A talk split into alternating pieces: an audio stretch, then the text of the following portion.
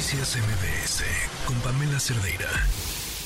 Fíjense que cuando hablamos de discapacidad en nuestro país, uno de los grandes temas es todo lo que no sabemos. Y no sabemos porque no se cuenta, no sabemos porque nadie ha indagado, porque nadie ha hecho las preguntas adecuadas. Nos acompaña en la línea Bárbara Anderson, estoy convencida más una de las mejores columnistas en este país. ¿Cómo estás, Bárbara? Muy buenas tardes. Muchísimas gracias, Pamela. Muchas gracias por darle espacio a este tema. Está muy interesante porque hay un un nuevo dato, un estudio que nos da o que arroja luz sobre este tema presentado por el Instituto Electoral de la Ciudad de México. Sí, el INE de la Ciudad de México presentó un estudio inédito, es la primera vez que lo hacen, que fue preguntarle a todas las personas que estaban tramitando su credencial de elector, así como aquellos que la estaban renovando, si tenían alguna discapacidad o no. En total, porque el padrón ya se cerró, eh, hemos estado viendo las imágenes, ¿no? De, de, la gente llegando a última hora a hacer los cambios, pero en total hasta ahora hay registradas en el padrón de la Ciudad de México 71.329 personas con discapacidad. Esto es poco, mucho. La verdad es que es importante saber cuáles son los números grandes, eh, Pamela. En el censo del 2020, en la Ciudad de México, el INEGI registró 1.700.000 personas, números más, números menos, de personas con discapacidad. Me puse a hacer el cálculo de cuántas personas tienen entre 0 y 17 años para restarlas de ese número y me quedé con un total de 1.671.000 personas con discapacidad. Personas mayores de 18 años que tienen que votar, que tienen el derecho a elegir sus autoridades. Y si tenemos solamente 71.329 personas, hay 1.600.000 personas con discapacidad en la Ciudad de México que no van a votar en estas elecciones, en las elecciones más grandes de la historia de mm. este país, en una de las ciudades más emblemáticas y más importantes para, para las elecciones, vamos a tener este número de votos tan pequeño, apenas el 0.9% del padrón del total de personas con discapacidad va a poder votar. ¿Qué, qué crees que, que lo explique? Eh, creo que hay múltiples razones. La, discapacidad es, un, es, un, es una guerra de muchas batallas. Eh, uno de los puntos más importantes creo que es la falta de comunicación inclusiva que hubo de la renovación de las credenciales. Para hacer una, una campaña inclusiva tiene que ser con materiales que permitan a las personas con mm. discapacidad acceder a ellas. Eh, materiales para personas con discapacidad visual, con discapacidad cognitiva, con discapacidad eh, auditiva. Y la verdad es que no hubo ninguno de esos materiales. Otra de las razones también es que muchas veces las personas con discapacidad dependen de un cuidador primario, de una persona que los asista. Y está muy complicado poder hacer todo un trámite de una persona con discapacidad más otra persona más que tiene que pedir su día, que tiene que perder horas por acompañar a renovar ese INE.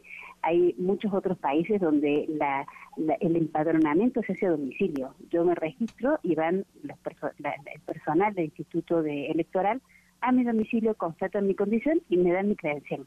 Eso ocurre en, países un poco más preocupados por preservar los derechos. Creo que esa ha sido básicamente la, situación y también porque eh, muchas personas con discapacidad tienen muchas dificultades en el momento de ir a votar, entonces también deciden no renovar su credencial porque saben que el día de las elecciones no va a haber casillas que están adecuadas, accesibilizadas, que no se van a encontrar con materiales, han faltado mucho en las últimas elecciones, de boletas que sean accesibles a las distintas condiciones de vida. Oye, ¿y hay algún ejemplo de algún instituto electoral local que haya logrado hacer una diferencia? No, en, México no, la verdad. Y, y para ser muy honestos, recién en las elecciones del del 2000, ay, déjame pensar el nombre exacto, del 2012, gracias a un gran abogado como es Agustín de Pavía, una persona con discapacidad intelectual pudo votar. Eh, en ese momento fue el primer caso, hubo que hacer un amparo ante el Instituto Electoral. En las últimas elecciones grandes, que fueron las elecciones de hace dos años, eh, 350 mil personas con discapacidad votaron en todo el país, en todo el país. Eh, hay una enorme brecha, hay una enorme falta de eh, de inclusión a las personas con discapacidad, pero no es solamente de la Ciudad de México, la, la única característica ahora es que el Instituto Nacional Electoral por primera vez pregunta a cada una de las personas que va a renovar su credencial o a sacar la nueva si tienen o no una discapacidad. Esta es la, la única diferencia que ha habido. Pero justamente cuando publiqué este artículo hubo muchas personas que me llamaron y me dijeron, yo la verdad es que he ido a votar y nunca me encontré con nadie con discapacidad en mi casilla. No sé si alguien que nos está escuchando le habrá pasado, pero no es que fue normal o es, es natural encontrarse con personas con distintas condiciones esperando para votar en su casilla.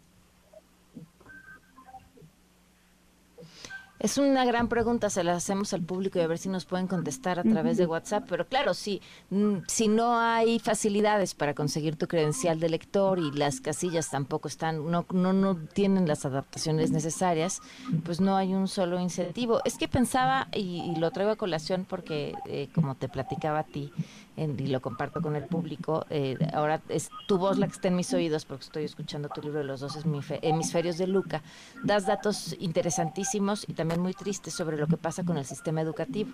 Y, es un poco esta exclusión también, ¿no? A, niveles... Eh, no sé si tan grandes o no, porque ya, ya me parece que la hay un punto en el que ya ni siquiera la comparación es necesaria. Es decir, cuando tú quitas a más de dos tercios, de, tres cuartas partes de un sector de la población de cualquier lugar, pues ya que ya, ya uno un punto más, un punto menos, la diferencia es ya es lo de menos, este, pero me parece que entonces es una constante en todos los lugares que volteamos a ver.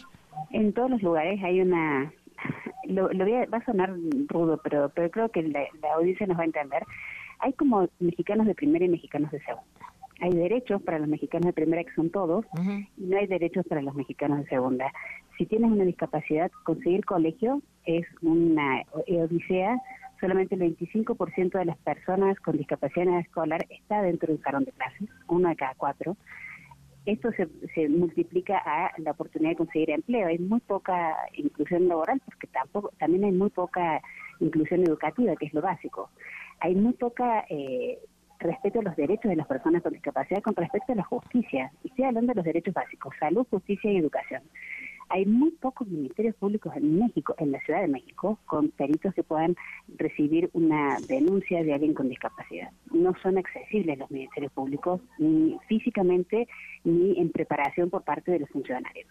Y tampoco en salud solamente el 20% de las personas con discapacidad tiene acceso a un seguro de gastos mayores y apenas el 35% de los afiliados del INSS, el ISTE y el, Ejército viven con una discapacidad permanente. ¿El resto dónde está? Son estos grandes porcentajes de gente que no vota, que no va a la escuela, que no accede a salud, que no accede a, justicia, y esto se multiplica a todas las áreas.